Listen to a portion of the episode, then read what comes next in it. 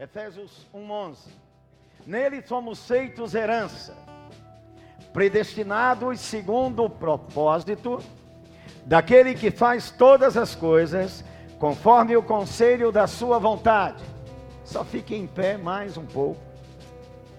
A fim de sermos para o louvor da sua glória, nós os que de antemão esperamos em Cristo. Paulo faz a narrativa daquilo que somos em Cristo, do propósito pelo qual Deus escolheu a humanidade e a transformou pelo sangue do seu filho amado Jesus numa humanidade restaurada, reconstituída, lavada pelo sangue do Cordeiro, justificada, filhos amados, redimidos, justificados, para o louvor da sua glória. Esse então é a finalidade, o propósito de existirmos. Diga o propósito. Nós vamos falar do propósito, do chamado, da vocação, daquilo que Deus nos chamou para ser. E quando nós cantamos aqui para Ele a glória, sim, Deus nos chamou para glorificá-lo, exaltá-lo. A igreja não está na terra fazendo turismo, passeio. Jesus não veio passear na terra disse nosso querido Rei Hardbank, em Evangelismo por Fogo. Jesus não veio fazer turismo na terra, ele conhecia esse planeta e a humanidade, porque ele criou. Ele veio para ser um resgate, o resgate da nossa vida. E a igreja também, segundo o rei Hardbank, palavras dele no livro, no livro Evangelismo, Evangelismo por Fogo, eu indico a você a igreja não é um barco de prazeres, a igreja é um barco de resgate. Amém. Nós somos resgatados para resgatar, influenciados para influenciar, promovidos para promover, redimidos para anunciar a mensagem extraordinária de redenção para a humanidade.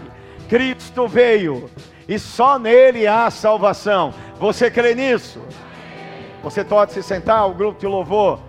Louvado seja Deus. Que a pouquinho a gente trabalha junto, amém? Quando nós cantamos aqui, e nós dissemos: Onde eu estou, tu também estás. Quem lembra desse? Então vamos cantar esse refrão depois. Onde eu estou, tu também estás. Essa é uma magnífica frase, expressiva frase e verdadeira frase a respeito da humanidade em Cristo. Onde eu estou, tu estás. Seres humanos transformados por Deus em moradas vivas do Altíssimo. 1 Coríntios 3,16 aponta para isso, quando diz: Vocês não sabem que vocês são santuário de Deus?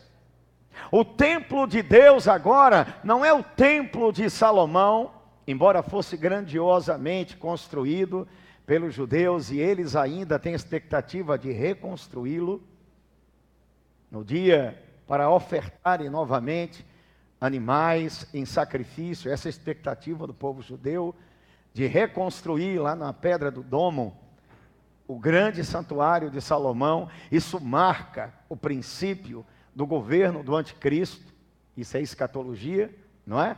Mas Deus em Cristo construiu um templo vivo dentro do coração do homem que crê no Cordeiro de Deus. O sacrifício de Jesus nos tornou moradas vivas do Senhor. Paulo diz em 1 Coríntios 3,16: Não sabeis que vocês são santuário de Deus? numa pergunta que questiona a revelação do Espírito no coração do homem. É como se Paulo estivesse dizendo: vocês já não sabem disso, que quando vocês receberam Jesus, chamados por Deus, vocês foram para ser santuários vivos, o lugar onde Deus é adorado, crido e revelado ao mundo. Vocês são um templo, vocês são um santuário. Vocês são a manifestação da glória de Deus. Deus decidiu manifestar a sua glória em seres humanos como nós, comedores de carne de sol com macaxeira. Em Minas Gerais, comedor de pão de queijo. Gente que come, que dorme, que vai ao banheiro, que treme, que chora, que ri, seres humanos, gente, Deus decidiu fazer de nós o seu santuário, ser a habitação dele.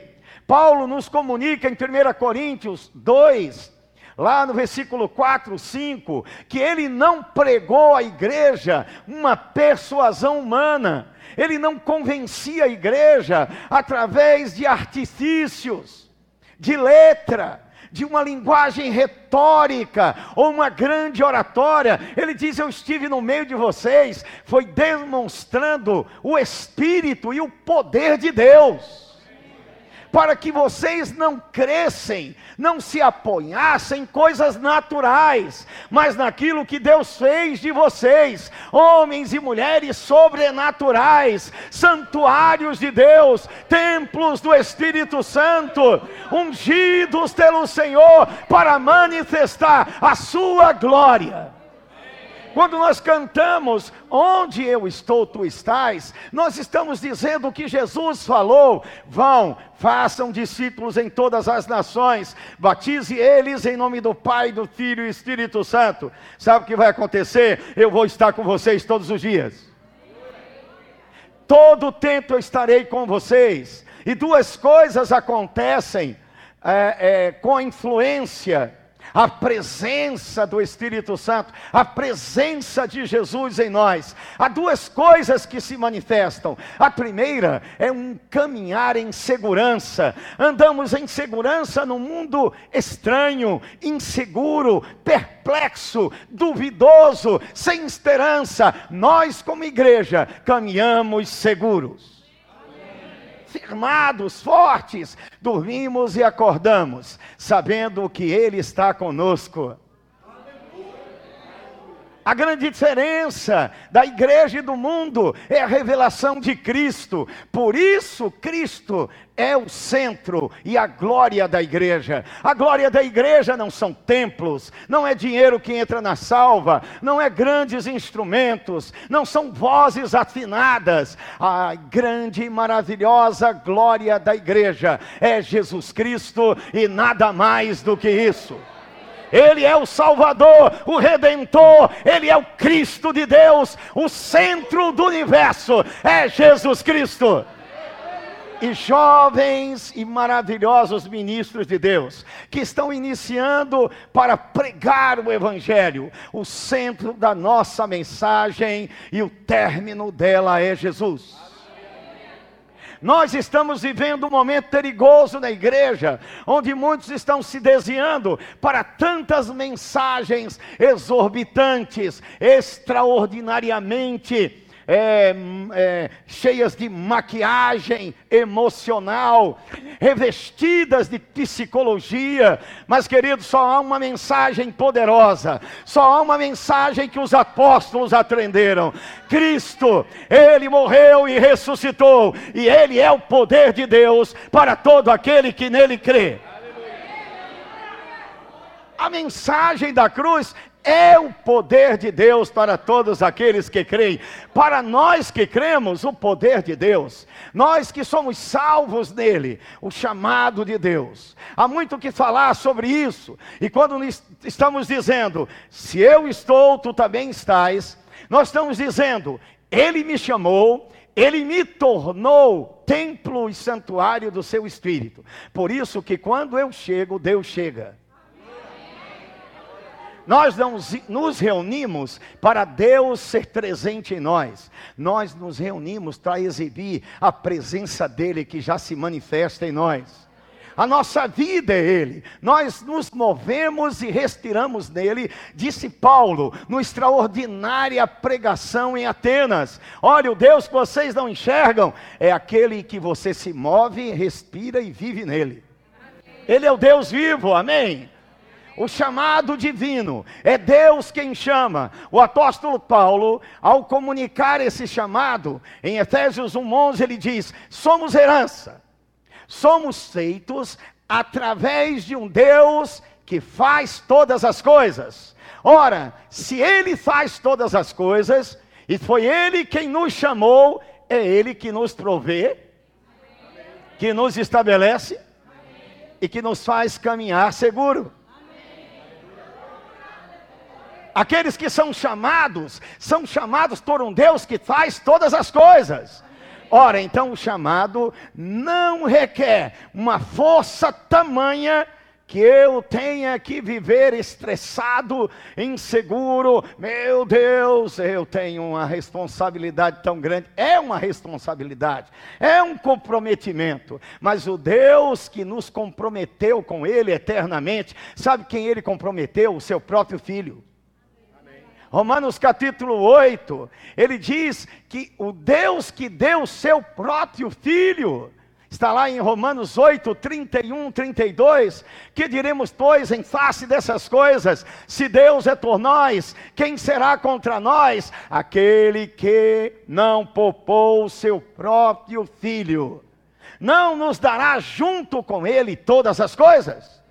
Por acaso o Deus que nos chamou não nos dará a provisão, não nos dará alegria, não nos dará força, não nos dará visão, não indicará para nós o caminho, não nos dará direção, porque estamos tão tateando dentro da igreja, numa expectativa de que o chamado de Deus seja uma varinha de condão, algo mágico. Não, o chamado de Deus queima dentro do teu coração é um chamado por dentro, é um coração que queima por Deus, é Deus que nos incendeia. Quando eu, na igreja presbiteriana, é, sentado, e de joelhos naqueles bancos de madeira, nos anos de 1994, orei a Deus. Deus falou comigo em Lucas 24, 32, lá nos discípulos de Emaús. Em Lucas 24, 32, os discípulos de Emaús passam, depois que Jesus some da presença deles, após caminhar quase 12 quilômetros com Jesus. Já pensou você e Jesus 12 quilômetros? E ele expondo a você as Escrituras? Era um bom rema? Era uma boa aula de rema? Justiça de Deus, cura, fé. Ele tinha tudo para ensinar eles, amém? Ele começa a expor de Moisés até a sua morte e ressurreição, e eles estão ouvindo do, cerca de 12 quilômetros, entram na aldeia de Emaús e eles partem um pão com Jesus e comem um vinho. Então Jesus dá ações de graça e some, e no 24, 32, um pergunta ao outro: É por isso? Você percebeu algo? Quando ele falava, nosso coração estava incendiado. Quando ele nos expunha as Escrituras, ele nos incendiava. Em 1994, de joelhos naqueles bancos de madeira, pastorzão, Deus falou comigo: sou eu quem vou abrir as Escrituras ao teu coração, sou eu que vou te incendiar. E eu quero te dizer, querido, para todos nós que somos chamados, pastor Emílio sabe disso, você e eu, ninguém pode incendiar o coração de seres humanos a não ser o Deus de toda glória, a não ser Jesus Cristo, no caminho do chamado, diga, no caminho do chamado, é Ele que me incendeia. Então deixa eu te dizer uma coisa: teu cargo não vai te incendiar, ser professor de instituto bíblico não vai te incendiar, ser chamado de pastor, de bispo, eh, de títulos, não vai te incendiar, você vai ficar no caminho. Todos que procuram cargos, que procuram coisas, a não ser o coração de Deus, estarão secos e vazios e não vão sobreviver nessa geração, porque Satanás, querido, conhece a atitude de coração por aquilo que nós fazemos. Não almeje cargo, querido. Não almeje púlpitos. Almeje o maior palco. O maior palco. O maior palco. O coração de Deus. Diga agora, Deus fala ao palco do meu coração. O palanque de Deus é o coração do homem, querido. Antes de eu estar aqui, Deus me conhece e me sonda profundamente. Deus constrói chamados em você. É por isso que Paulo diz aos Siritenses, no capítulo 1, versículo 3 a 5: Dou graças ao meu Deus, que desde os meus antepassados eu sirvo com alegria. Quando eu oro, tenho grande alegria por vocês porque vocês cooperaram comigo desde aquele primeiro dia até agora. E Paulo começa a dizer: e eu tenho certeza absoluta que o Deus que começou a obra dentro de vocês, onde que Deus começa a obra? Na igreja evangélica, Verbo da Vida, Assembleia de Deus, Batista, Deus começa a obra no coração de um ser humano como você. Deus fala o secreto do homem. O palco de Deus é o teu coração. É o lugar onde Ele quer estar cada vez mais santificando, para que não entre lixo, ressentimento, amargura, insubmissão, rebelião. Por que estamos dividindo? Por que estamos divididos quando o sangue nos uniu. Eu tenho uma palavra que eu ministrei em Belo Horizonte algum tempo atrás, e isso queima meu coração. Se o sangue nos uniu, o que poderá nos separar, querido? Diga quem está do seu lado: quem nos uniu foi o sangue do Cordeiro. Esses abraços que nós demos aqui não são abraços quaisquer, não, não é abraço de uma organização qualquer, é abraço da igreja do Deus vivo são abraços fraternos, afetos e compaixão da igreja construída por Jesus, nascida do seu coração, é projeto de Deus a igreja. A igreja não é uma instituição meramente humana, ela é antes de tudo divina. Aleluia. Você está feliz essa noite? Paulo diz: olha, vocês são santuários de Deus, herança de Deus, há um propósito divino pelo qual Ele criou vocês. A finalidade da igreja é aquilo que cantamos: a Deus toda glória. Ora, se o chamado aponta para a glória de Deus, há uma purificação na estrada. Porque a mente, querido, não quer glorificar a Deus. A mente não renovada só quer saber de si mesma. Nós queremos saber de comer, encher nosso bucho, ter o nosso prazer e quem quiser que se exploda. Esse é, esse é o homem na carne. Mas Paulo diz em 1 Coríntios 2,9 que um banquete foi colocado por Deus maravilhoso, que não haviam ouvidos nem coração que penetrasse, mas depois ele diz: Mas Deus revelou isso, revelou pelo Espírito. Diga, eu sou espiritual. Diga, no caminho do chamado, é o Espírito Santo quem me comunica. A vontade de Deus está na minha vida estamos com a carência de comunhão com o Espírito enorme. Estamos desejando que as coisas aconteçam de qualquer jeito. Queremos que Deus faça Sim, Ele faz, Ele é poderoso, Ele nos criou, Ele nos chamou. Nós vamos ver em Romanos 8, 28, você vai abrir agora, Romanos 8, 28. Olhe para esse texto: o Deus que chama, o Deus Todo-Poderoso, que faz todas as coisas, Ele necessita de seres humanos cooperando com Ele.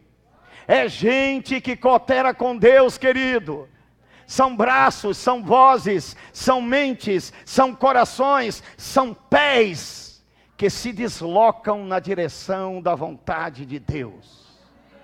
Uma escolha, um desejo ardente, gente que se humilha na presença de Deus, gente que reconhece: só em Ti eu posso caminhar, só Tu me incendeias. Quando Paulo diz aos Romanos 8, 28, ele diz: Olha, sabemos que todas as coisas cooperam para o bem dos que amam a Deus. Ora, como é que podemos saber que cooperar significa auxiliar, ajudar, ajuda em comunidade, auxílio, ajuda? Ele diz: todas as coisas que existem, todas as coisas que no universo existem foram criadas, elas cooperam, ajudam aqueles que amam a Deus, aqueles que são chamados. Aí nós vamos ver a força dessa palavra. A força dessa palavra no grego, a palavra chamados usada por Paulo em vários contextos do Novo Testamento. Ela no havaiano significa a voz, já seria uma boa indicação para nós da representação da igreja na terra. A igreja possui uma voz. Diga, eu tenho uma voz. Diga, uma voz dada por Deus. Diga, poderosa para transformar ambientes, atmosferas espirituais e penetrar no coração de seres humanos e mudá-los para Jesus Cristo. Paulo diz: vocês sabem, porque vocês foram chamados. A palavra do grego usada por Paulo é kalel. K-A-L-E-O. Essa palavra significa chamar, designar, chamar para si. Nós vamos ver Paulo usando ela também no contexto de Atos 13, versículo 2. Abra lá. Atos 13, 2. Quando Barnabé e Saulo são, estão servindo na igreja há mais de 10 anos, eles utilizam também, ele utiliza essa palavra kalel. No Strongs, dicionário Strong, né? Strong, né? Kalel, Cletos, tem derivações que nós vamos ver que deriva-se em eclésia ou eclésia, igreja. Olha, olha o que Paulo diz. Em Atos 13, Lucas, né, narrando o serviço de Saulo e Barnabé na igreja de Antioquia, ele diz: "E servindo eles ao Senhor". Palavra servindo, desse contexto do grego é leitorgos, aqueles que abençoam, aqueles que estavam na comunidade cooperando com o Espírito Santo para abençoar pessoas. Antes de nos dirigir a palavra Kalel, eu quero te dizer, querido, ser chamado por Deus é ser chamado por um Deus comprometido com vidas, pessoas, seres humanos. Se você não gostar de gente, você está fora do chamado de Deus. Deus ama pessoas. Deus não ama coisas, Deus não ama instituições, Deus não dá sua glória a ninguém, a glória é dele, e Ele quer que a nossa vida esteja colocada para ser uma bênção. Diga, eu sou uma bênção. Diga, irmão, você é uma bênção. Diga, estamos aqui na terra para transmitir a vida de Deus abençoar pessoas, querido.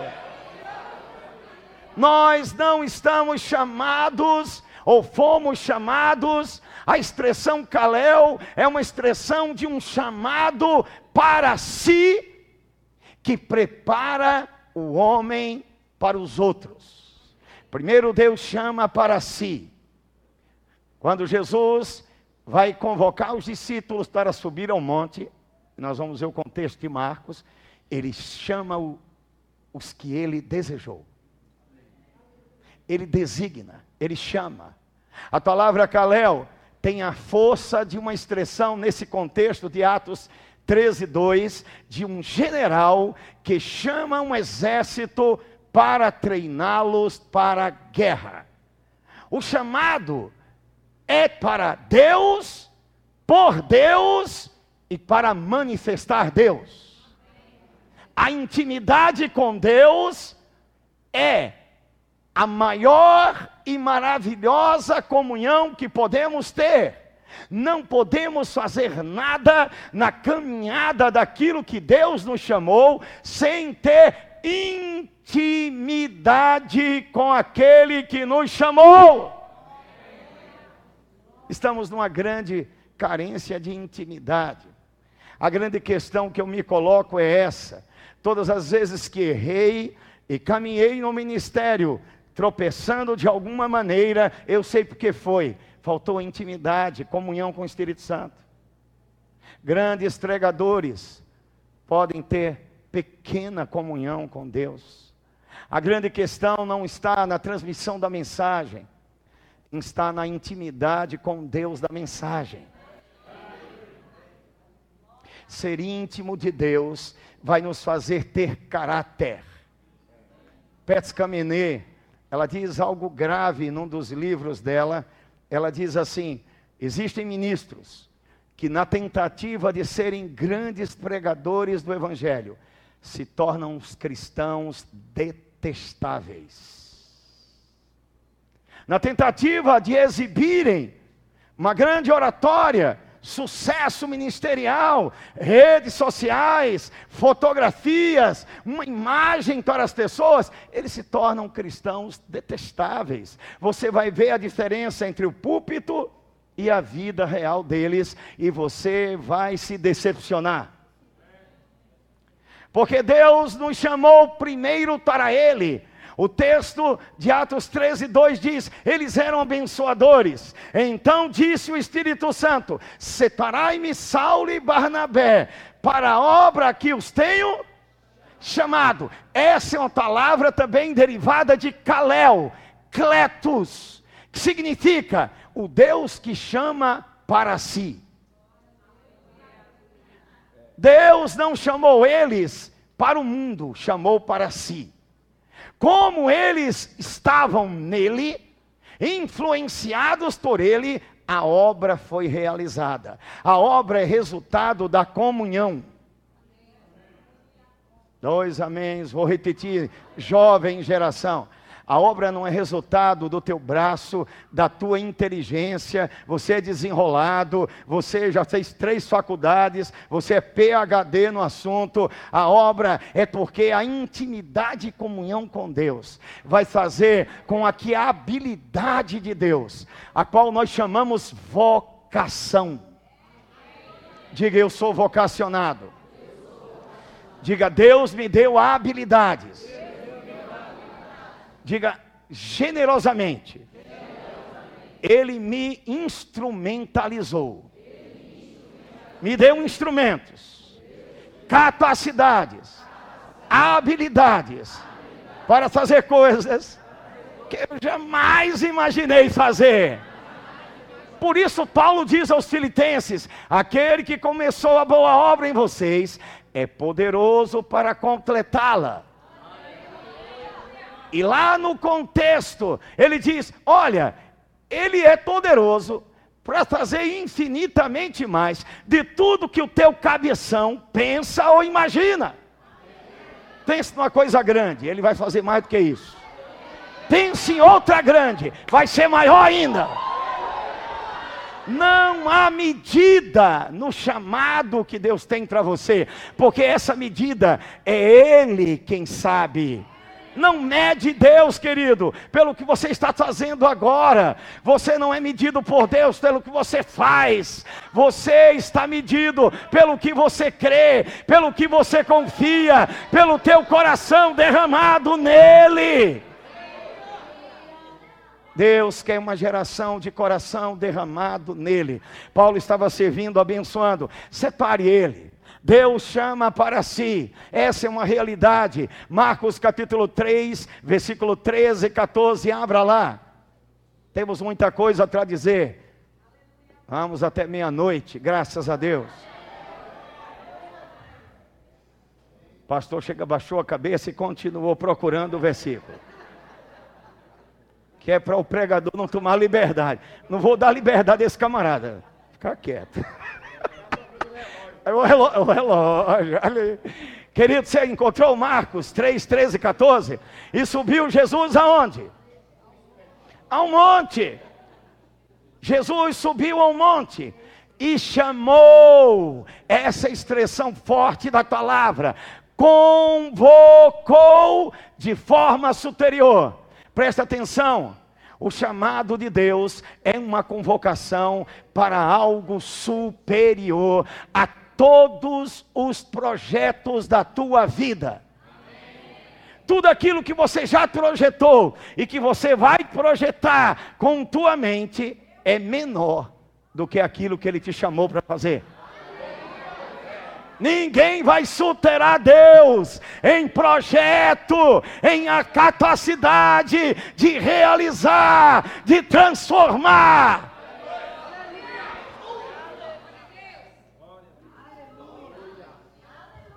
Um Deus que chama gente fraca, gente pecadora, gente que não tinha habilidade, e unge transforma em extraordinários e maravilhosos ministros do Evangelho. Diga capacidade, habilidade sobrenatural para realizar coisas extraordinárias. Está operando em mim Diga, Jesus me chamou.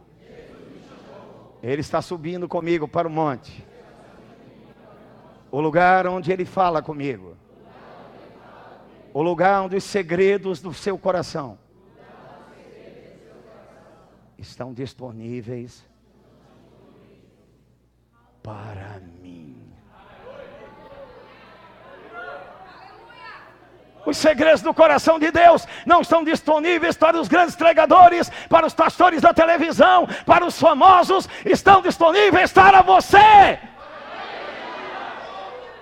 Quando é que você vai parar de, na sua infantilidade, meninice, carnalidade, olhar para pregadores e pastores e ministros que receberam de Deus e só por isso são o que são? E parar de colocar neles esperança. Pessoas caem da fé por isso. Ministros caem, eles caem. Querido, sua esperança está em Cristo.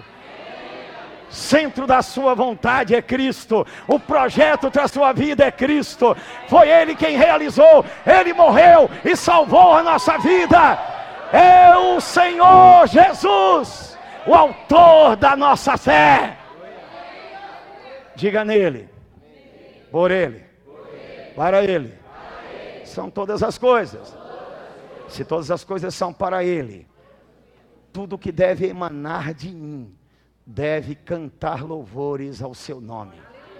Eu costumo dizer que a graça de Deus só me leva a um lugar em mídio o lugar onde a face do Cordeiro, a glória de Deus está presente. E não há mais nada a dizer, a não ser glória ao teu nome. A graça de Deus nos leva diante da face de Jesus. Não nos leva aos nossos troféus na sala. Eu entro e encontro troféus.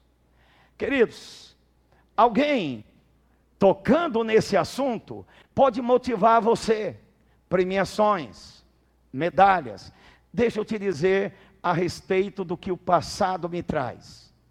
O passado me traz alegrias quando eu fiz a vontade de Deus e conquistei vidas para o Senhor e ensinei por vários anos no Rema, duas décadas. Eu fiz isso, fiz aquilo em Deus, pela graça dele, mas o passado também me traz tristezas.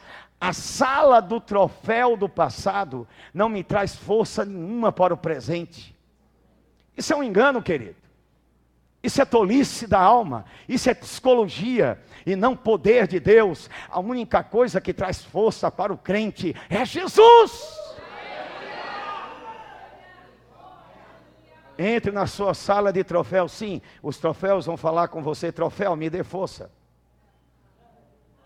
Querido, o que você conquistou, deixou de conquistar, ficou no passado.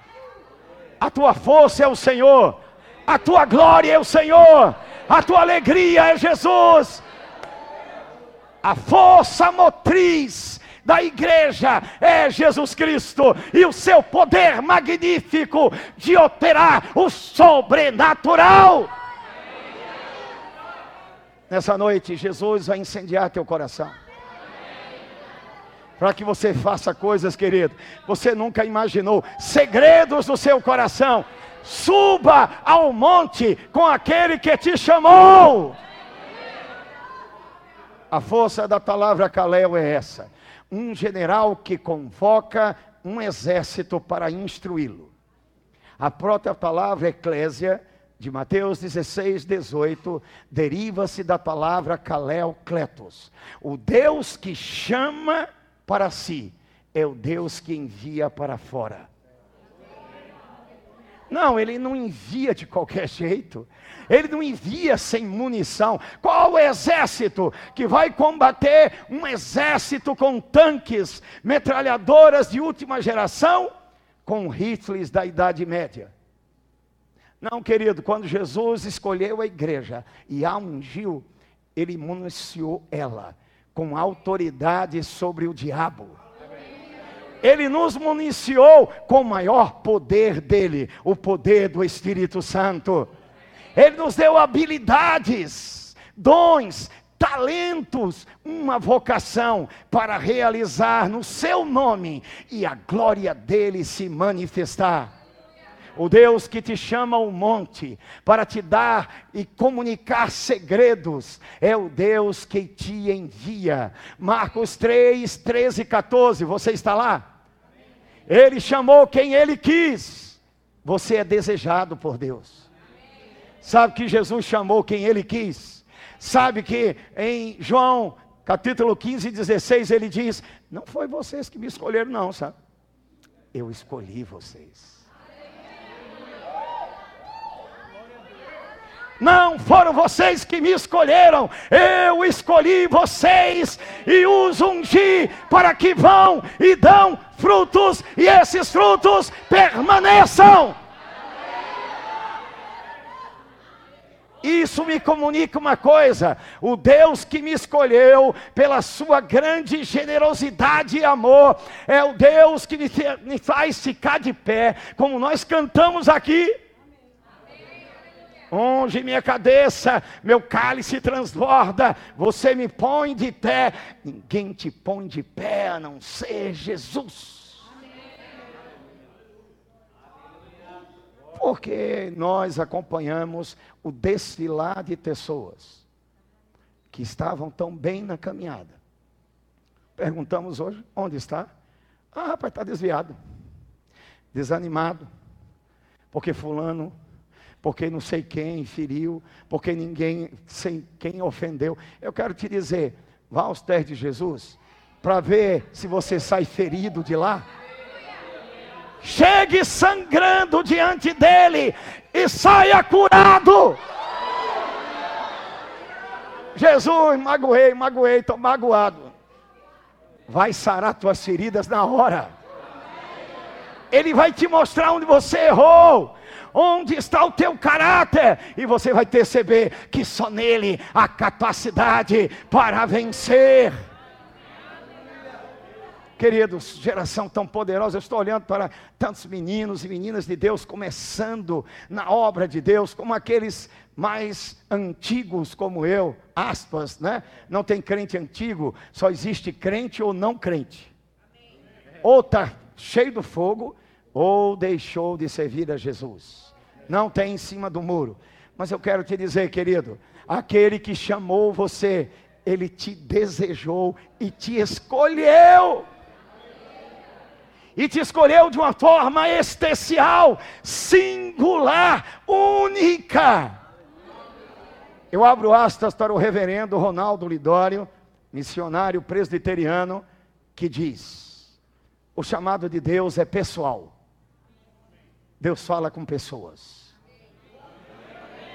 Diga, é pessoal. É intransferível. Diga, eu não posso transferir para ninguém. Diga, é irrevogável. Diga, Deus não revoga. Deus não vai tirar de mim aquilo que Ele me deu.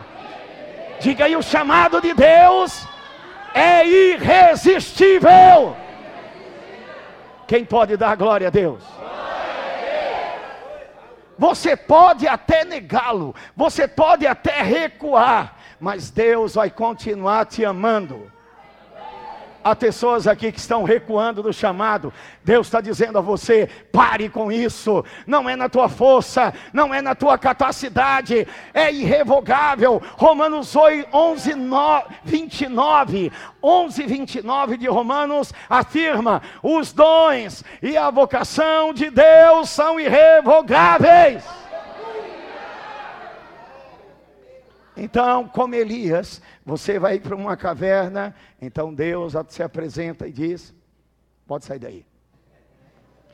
Ô menino, criança mimada.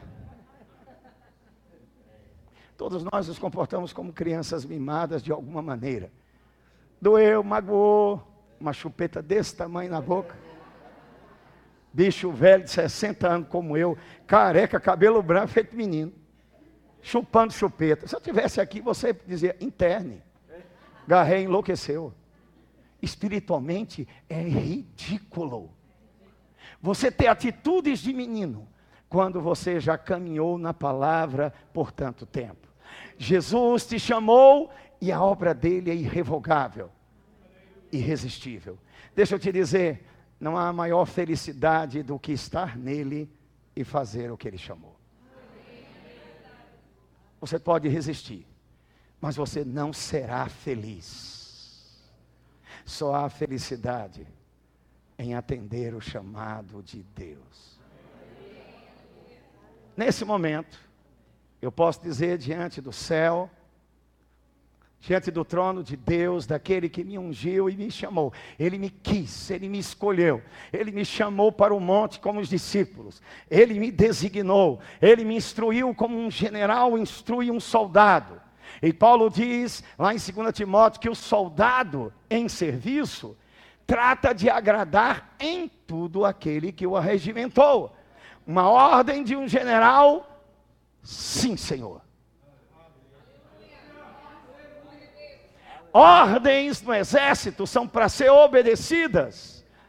Deus é o Deus que é Senhor de todos os exércitos, de todas as batalhas. Nós temos um general, Jesus Cristo, que é amoroso, misericordioso, poderoso e nos deu um chamado que é magnífico, sublime, singular.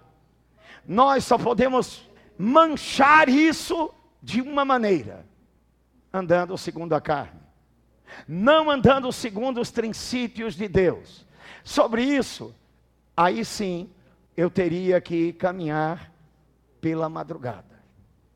Para nós comunicarmos uma coisa importante a respeito do chamado de Deus, eu volto a citar Ronaldo Lidório, quando ele diz: a igreja precisa, antes de tudo, morrer. E ele usa uma palavra que eu quero que você medite. A igreja precisa, antes de tudo, se desglorificar. Tem muita glória sobre a igreja. Tem muita glória sobre ministros. Sabe por que nos dividimos na igreja? Ciúme, inveja, disputas por cargos. Porque a glória de Deus está passando por longe. Nós estamos lutando é pelos nossos interesses, querido. nós estamos enchendo nossas barrigas e querendo as nossas medalhas. E se as medalhas não vêm, ficamos como o Muttley. Quem já viu o Muttley do Dick Vigarista? Medalha, medalha, medalha, medalha, medalha, medalha, eu quero medalha, medalha. um cachorro ávido por medalha, por honrarias humanas. A igreja precisa se desglorificar. Ao buscar medalhas humanas, nos afastamos da glória daquele que nos chamou. É por isso que Jesus, em João 8,54, ele diz: Se eu buscasse a minha glória, me glorificar a mim mesmo, a minha glória não era nada, mas quem me glorifica é o meu Pai. Deixa eu te dizer uma glória que ninguém vai roubar de você. Deixa eu te falar de um brilho que vai emanar de você e só vai crescer, e só vai crescer, e só vai crescer. É a glória que vem da presença do Espírito Santo dentro de você, sobre você e através de você. Eu vejo esse brilho em você. Eu vejo esse desejo por essa glória crescendo. Uma geração que saberá o que está fazendo quando subir a um púlpito, quando tocar um instrumento, quando abraçar alguém, quando estiver num trânsito abraçando pessoas no estacionamento, quando estiver lavando uma água mineral, quando estiver ministrando no hospital, em qualquer lugar, saberá qual é o papel fundamental de estar no mundo a glória de Deus. Deus quer se revelar através de você. Diga a quem está ao seu lado: Deus quer se revelar através de você. Diga a convocação é superior. Deus te chama para algo superior. Agora diga: Eis-me aqui, Senhor. Isaías 6,8: Se cumpra em você. Senhor, não procura mais ninguém. Eis-me aqui, Senhor a quem iremos procurar, quem irá nos representar na terra. Senhor, Senhor, eis-me aqui, eis-me aqui, eis-me aqui. Envia-me a mim. Você pode ficar de pé? Todo o grupo de louvor pode vir aqui? O Deus que chama, chama com propósito, finalidade. Miles Mohan, não sei se exatamente será essa a pronúncia. Miles, Miles Moro. Agora, isso aí. Você entendeu, não foi? Ele ministrava muito sobre o propósito de Deus. E é uma frase dele que eu sempre gosto de repetir. Ele dizia o seguinte: a maior tragédia do ser humano não é morrer. A maior tragédia de um ser humano é morrer sem nunca ter conhecido o propósito pelo qual ele nasceu. Essa é uma grande verdade. Viver e morrer sem nunca ter experimentado aquilo que Deus tinha para aquele ser humano. Mas eu estou falando com seres humanos que conhecem a Jesus. Eu estou falando com uma geração que experimentou do Espírito Santo. Eu estou falando com jovens que amam ao Senhor, senhores e senhoras, que reconhecem que só em Deus há esperança. Eu estou feliz nessa noite. Algo está acontecendo. O Deus que chama requer uma resposta. Eu poderia passar a noite inteira com você. Esse é um privilégio para nós. Não é peso. Ah, se gastar por Ele é magnífico. Porque Ele se gastou por nós inteiramente. Ele deu a vida dele por nós. Eu amo o Senhor, você ama. O propósito da nossa vida é a glória dele. Glorifique a Deus, querido. Una-se à visão da qual Deus levantou a vida de Emílio e Verônica. Una-se a uma visão de Deus. E tudo que Deus tem e possui tocará você. Seja cheio da graça de. Nunca deixe seus desejos e vaidades ocuparem a sua mente demais. Sempre enxergue isso. Deus me fez para glorificá-lo. Eu não estou aqui para aparecer para ser o rei das redes sociais. Eu estou aqui para emanar Deus ao mundo. Ser luz. Um farol. Amém? Eu tenho dito a respeito, e vou encerrar com isso, dos exageros no campo da prosperidade financeira que tem sido ministrado nas igrejas. Uma coisa é saber que Deus nos abençoa. Outra é fazer da bênção o nosso Deus. Eu tenho dito e vou fechar com isso. Abro aspas. Sua prosperidade não me ofende, nem seu sucesso me inquieta. O que me ofende é a ausência de afetos e compaixão. Sabe o que me inquieta? É anunciar o poder de Cristo e não exalar o perfume do seu amor. Fecho aspas. Os que anunciam a Cristo têm que exalar amor, querido. Somos chamados para exalar o amor de Deus. Amar pessoas e não coisas Levante suas mãos, Pai. Obrigado por essa noite.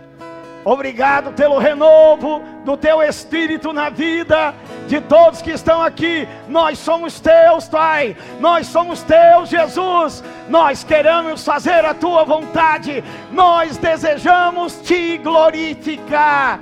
Pai, eu te dou graças pelo ministério do pastor Emílio e Verônica, dos seus filhos, dos líderes e liderados desse lugar. Eu te dou graças por uma geração que vai cumprir o seu papel, glorificar a Deus. Eu te dou graças por todas as coisas que são abaláveis sendo queimadas e só ficando as inabaláveis. O amor, a sinceridade, a singeleza de coração, a pureza, a bondade, a generosidade de uns para com os outros, porque é nessas coisas que teu nome é exaltado. Em nome de Jesus, um beijo no coração, amo vocês.